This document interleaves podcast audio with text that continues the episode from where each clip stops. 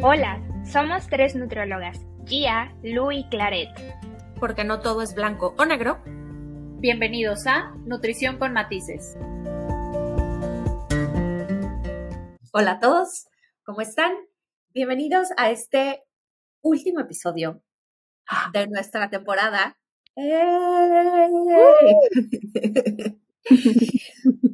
Esperemos se encuentren muy bien y bueno, que el, este último episodio de temporada encuentren información que les parezca interesante y útil. Pero antes de entrar en materia, chicas, ¿cómo están? Todo muy bien, contenta y triste.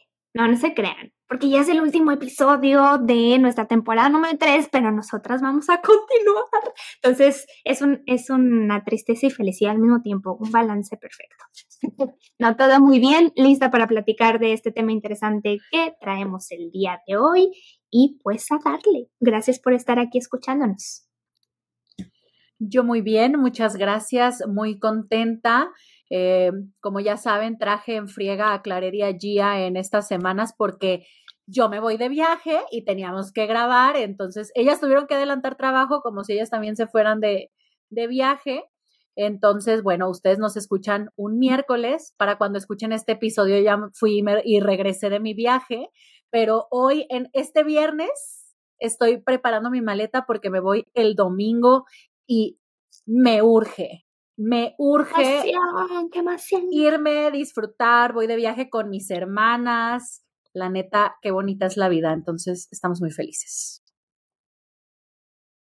Y bueno, el día de hoy en su hashtag, su podcast de confianza, vamos a platicar de cómo normalizamos lo anormal. Y creo que muchos de ustedes, así como nosotras, se van a identificar con algunos de los puntos que vamos a platicar. Muchas veces estamos tan inmersos en nuestra vida cotidiana en general, el trabajo, el estilo de vida, los problemas, el clima, la rutina, etcétera, que nos acostumbramos a ciertos síntomas, a ciertos hábitos o a ciertas actividades que en realidad no son normales, pero que de nuevo, al estar tan inmersos en nuestro día a día, nos acostumbramos a vivir con ello o con ellas y lo consideramos ya una parte de nuestro día a día, lo normalizamos. Por lo tanto, el día de hoy vamos a platicar de algunos puntos que muchas veces escuchamos con nuestros asesorados, que en realidad no son normales, que no son saludables y normales nos referimos a aplicado precisamente al estado de salud, al estado de nutrición, a un estilo de vida y que se vuelve tan frecuente ya que muchas veces no consideramos que no es lo más adecuado o no es lo más saludable. Entonces, bueno, platíquenos chicas cuál es uno de los primeros puntos que normalmente escuchan, que son frecuentes, pero que en realidad no son del todo saludables o adecuados. Yo voy a empezar con el tema de no tener energía durante el día. Creo que es una de las cosas que a mí en lo personal con mis pacientes pasa que en lo, cuando estoy haciendo la evaluación eh, de su historia clínico nutricional, al preguntar yo qué tan cansados se sienten al día y qué tan frecuente es su respuesta es diario. Entonces, para ellos es algo normal por el tema del trabajo o porque hacen actividad física y aparte está el trabajo, etcétera, pero sobre todo las personas que trabajan en empresas o que son tema godín o que están siempre en un cubículo trabajando sentados, el tema del cansancio es como pues es parte de mi día a día. Entonces, para mí como nutrióloga es ¡pup! Alerta, ¿no? o hay menos comida o los horarios de comida están muy separados, el timing está muy separados o hay algún déficit nutricional. Entonces, siempre que hago esta pregunta es preguntar un poco más para conocer el contexto y al final decirles, ojo, porque ese cansancio no es normal. Está pasando este cansancio por posiblemente estos diferentes factores. Entonces va a ser algo que tenemos que ajustar dentro del tratamiento nutricional y me encanta que cuando lo hacemos se estructura, llegan a la siguiente consulta y es, ¿cómo estuvo tu energía? Perfecta. O sea, realmente no estuve cansado. Yo pensé que era el estrés del trabajo, pero no.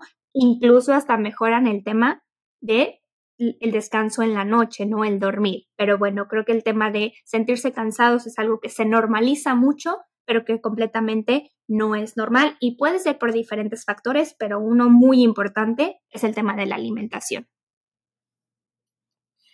Otro que me gustaría mencionar es no hacer ningún tipo de ejercicio ni de actividad física. O sea, pasar todo el tiempo en un eh, trabajo totalmente sedentario y luego llegar a tu casa a acostarte. Creo que hemos olvidado que los músculos están diseñados para tener movimiento.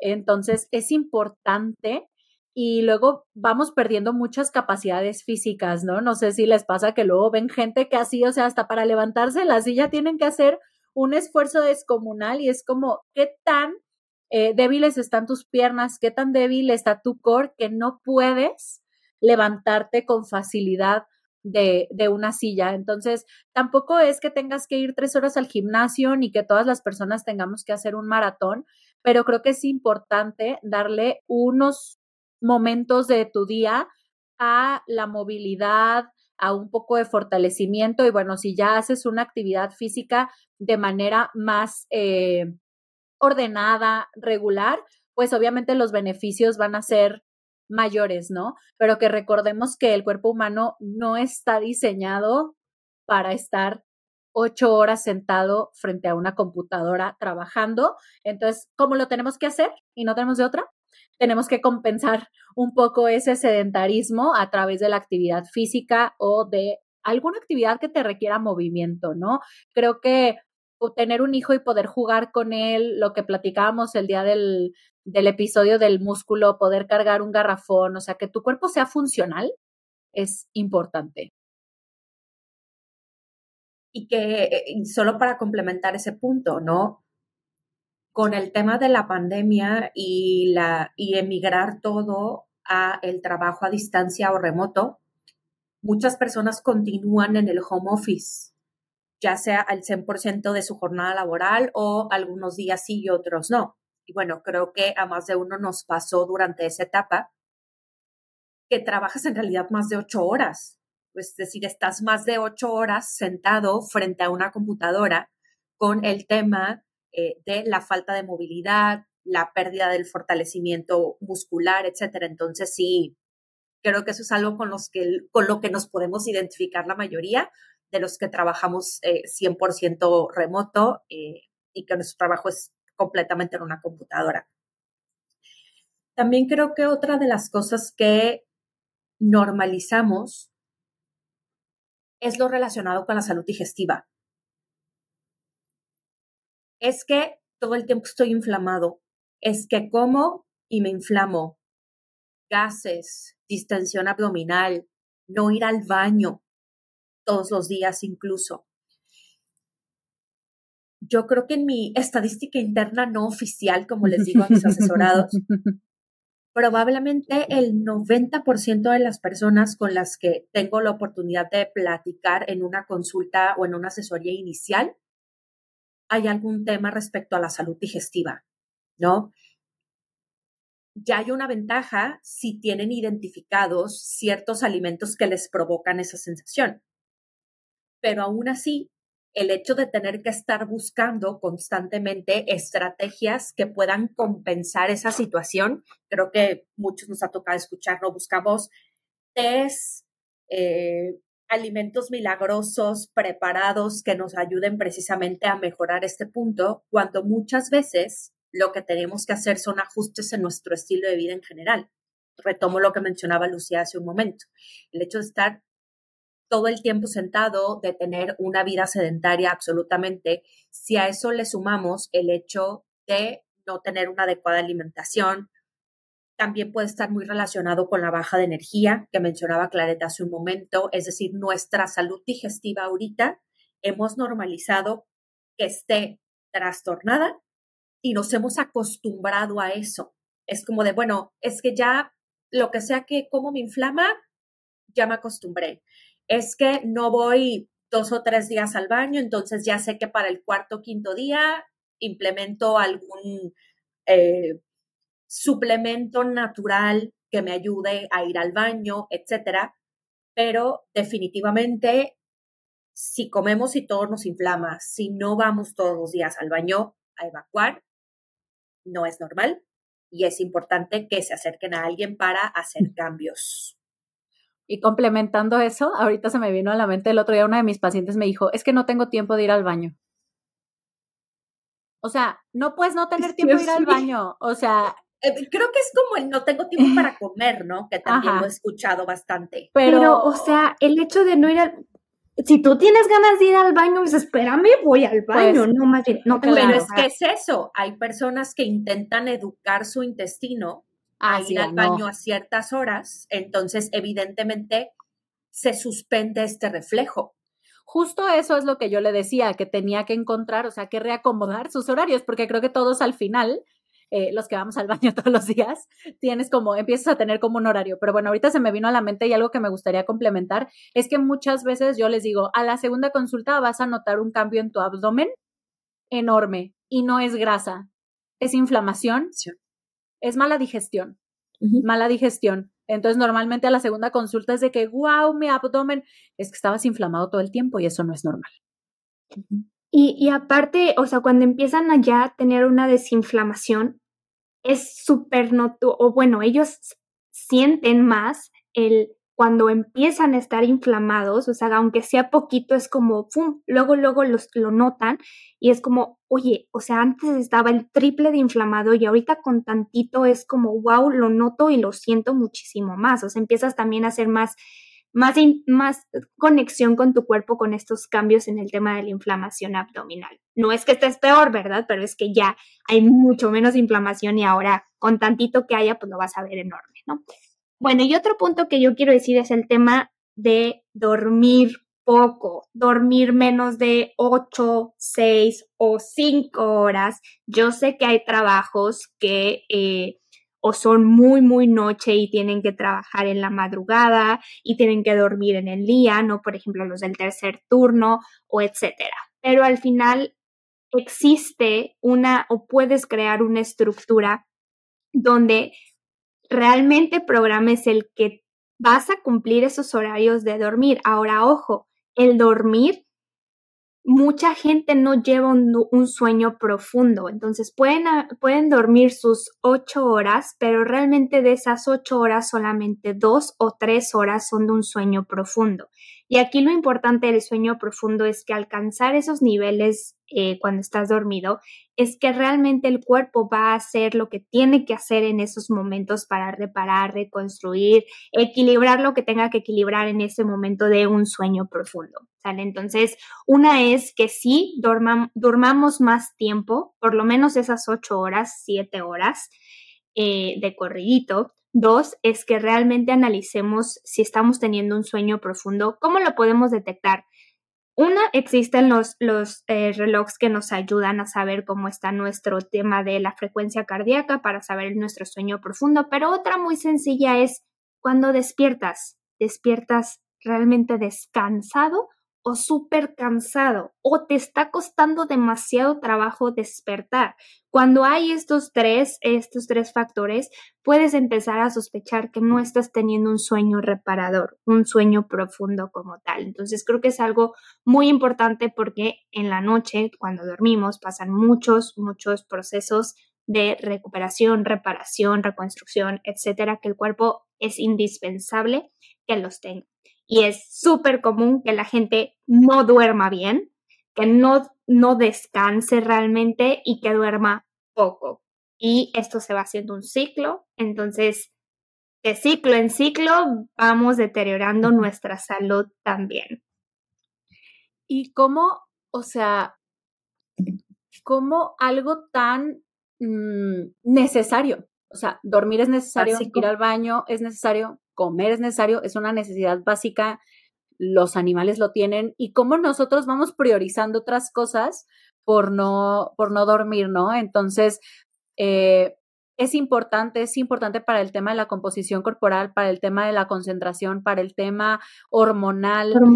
El, el descanso es muy, muy importante creo que le quitamos como, o sea, es como, pues duermo menos horas, ¿no? Y hago más cosas, entonces sí priorizar el sueño y aviéntense todos los rituales estos de tapar todos los focos, eh, la temperatura, meditar antes de, de dormir, creo que... Los calcetines, ponerse calcetines.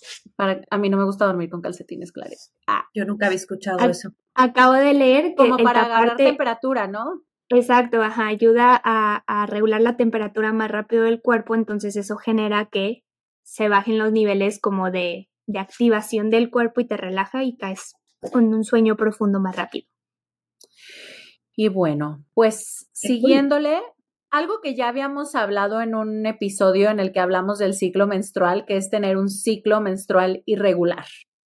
Esto no es normal, ya lo habíamos comentado en ese episodio, es importante, muy importante, muy importante que conozcas tu ciclo menstrual, que sepas cada cuánto se presenta, em, porque luego hasta lo desconocen, ¿no? Yo muchas veces les pregunto, digo, yo me dedico al tema hormonal, entonces para mí es muy importante cada cuánto te baja, y les digo de que tu ciclo menstrual es regular, sí, ¿de cuántos días?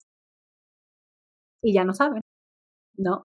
No saben o les digo, es muy común también cuando hacemos la, la, medición de la composición corporal, que ves así como unas medidas medio extrañas, ¿no? De que sube de peso, pero baja de grasa, pero el abdomen está inflamado y les digo, ¿de qué te va a bajar? No sé. ¿Cómo no sabes? Tienes que saber. Tienes que saber. es, eh, lo leí una vez en, en, la página de, de, una ginecóloga que era un signo vital de las mujeres, creo que lo mencioné en el episodio anterior. Entonces, hagan de cuenta que si no les baja normalmente es como si no estuvieran oxigenando bien. O sea, tu cuerpo te está gritando que algo está anormal. Por favor, vayan a sus revisiones ginecológicas anuales y si por algo se está desfasando su ciclo o algo así, vayan, aunque les toque ya en tres meses, no se esperen tres meses porque son temas que afectan mucho en el tema de composición corporal, de calidad de vida también y es importante, muy importante. Creo que también otra cosa que normalizamos mucho es buscar mecanismos o estrategias de compensación para algo.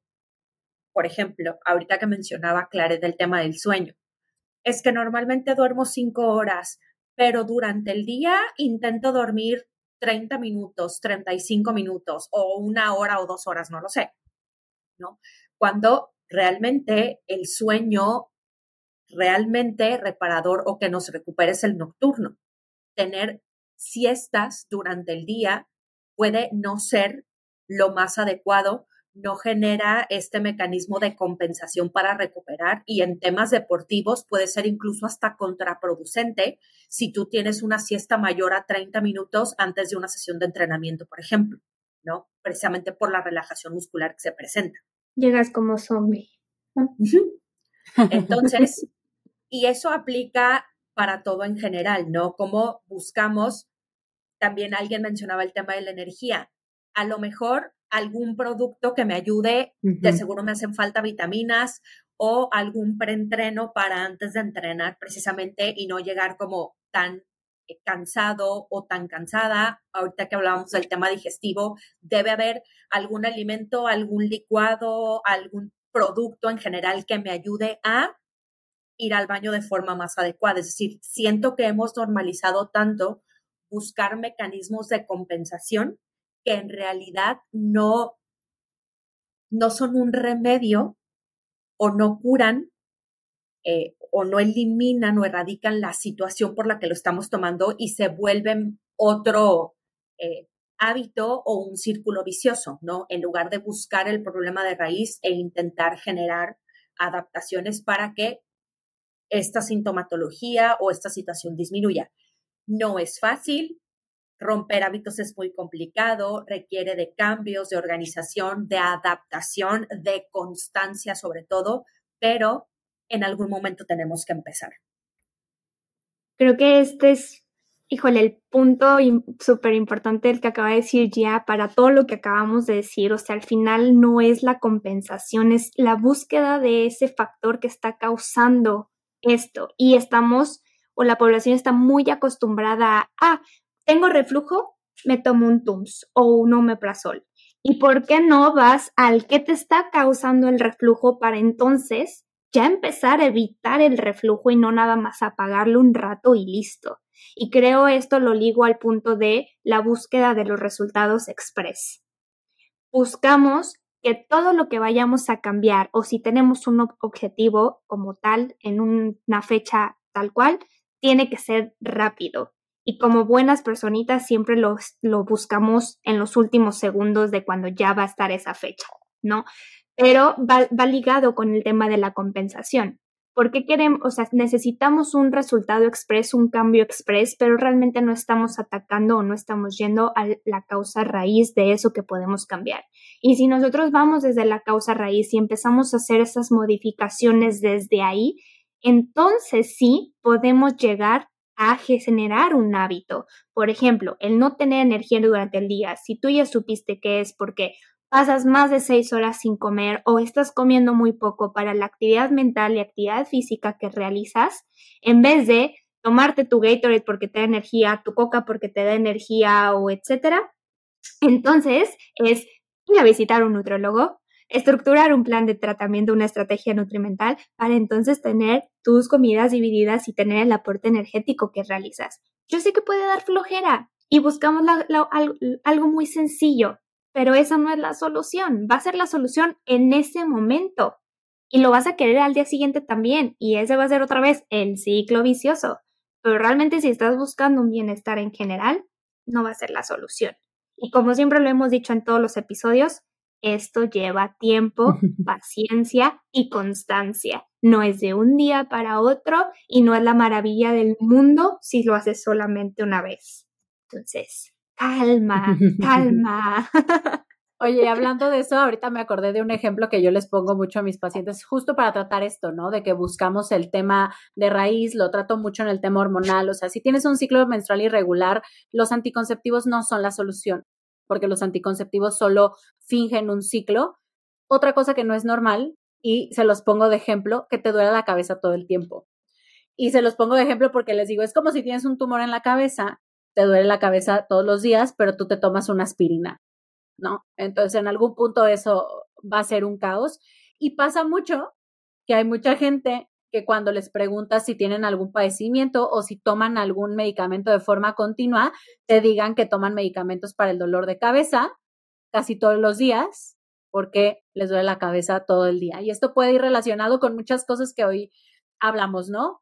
Un descanso insuficiente, eh, un aporte energético bajo, deshidratación, ¿no? Entonces, si te duele la cabeza seguido, tampoco es normal. Creo que para cerrar, eh, un extra, eh, creo que a lo mejor muchas veces lo hemos escuchado, ¿no? Cuando tomamos la decisión de no tomar agua para no tener que estar yendo al baño. sí. No, es que no tomo agua porque luego tengo que estar yendo al baño, entonces no voy a tomar algo que es vital para mí para no ir al baño. Bien. Y así como los puntos que platicamos ahorita, probablemente algunos de ustedes se identifican con ellos y si ustedes eh, descubren algún otro sobre la marcha de este episodio que no mencionamos, por favor pueden escribirnos en los comentarios, ya sea en Spotify o en YouTube. Y bueno, agradecerles, chicas, muchas gracias por estar aquí en este final de temporada, porque terminamos la temporada número 3. Ya les platicaremos cuando retomamos nuestra temporada número 4, pero mientras tanto aprovechen para ponerse al corriente con estos ya 30 episodios. ¡Qué maravilla! con el del día de hoy. Y bueno, ya saben que somos hashtag su podcast de confianza. De nuevo, muchísimas gracias por habernos acompañado durante 30 episodios. No se olviden de compartirnos, eh, de escucharnos y vernos en Spotify y en YouTube. Y bueno, también si tienen alguna sugerencia de temas para nuestra siguiente temporada, por favor háganoslo saber. Muchísimas gracias, chicas. Muchísimas gracias a todos y nos vemos la siguiente temporada. Gracias. Bye. Bye. Bye, bye.